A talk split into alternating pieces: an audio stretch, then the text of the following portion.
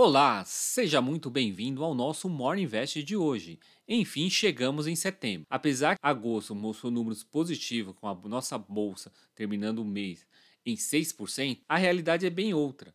Pois antes de começar o simpósio da Jack Hole na semana passada, o Ibovespa já tinha acumulado cerca de 10% em agosto. Mas o que não deixou esse pior foi o peso que a gente tem no índice da Petrobras, que ajudou a segurar um pouco mais o Ibovespa que aí terminou o dia fechando uma leve queda de 0,82%.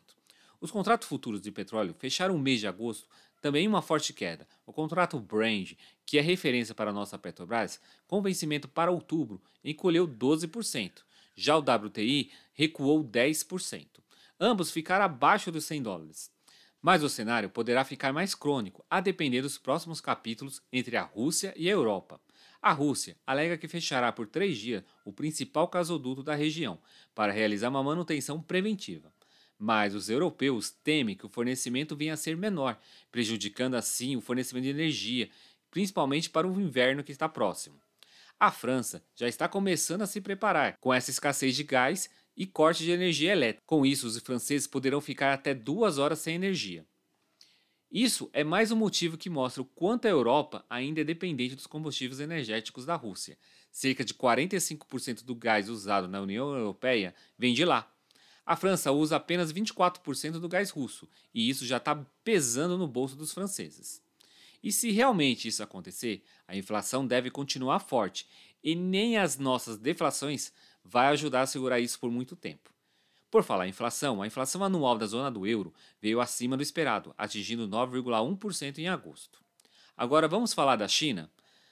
A sua atividade industrial teve uma contração em agosto, devido a novas contaminações por Covid-19, piores ondas do calor de várias décadas e o setor imobiliário em crise pesou sobre a produção, sugerindo que a economia continuará tendo dificuldades para se restabelecer.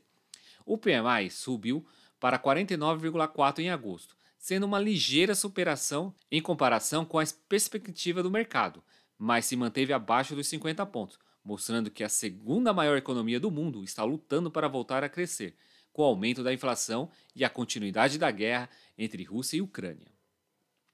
Os Estados Unidos criaram 132 mil novas vagas no setor privado, em agosto, vindo muito abaixo da expectativa do mercado que esperava algo em torno de 300 mil. Isso acaba mostrando uma forte desaceleração. Voltando para o cenário local, a PNAD contínua aponta que a taxa de desemprego teve uma redução de 9,1% em julho, sendo a menor em sete anos. E esta noite, o projeto de lei orçamentária anual de 2023 foi encaminhado do governo federal ao Congresso e abre espaço fiscal de um pouco mais de 14 bilhões para a concessão de reajuste de remuneração dos servidores públicos federais para o ano que vem. Olhando para a perspectiva do salário mínimo, será de 1.302. Isso será sem correção pelo quarto ano consecutivo, aumentando apenas 90 reais. Hoje o salário mínimo está em 1.212. A LOA prevê uma redução também no valor do Auxílio Brasil, que para o ano que vem será reduzido de R$ 600 para 405 reais, uma redução de 195 reais.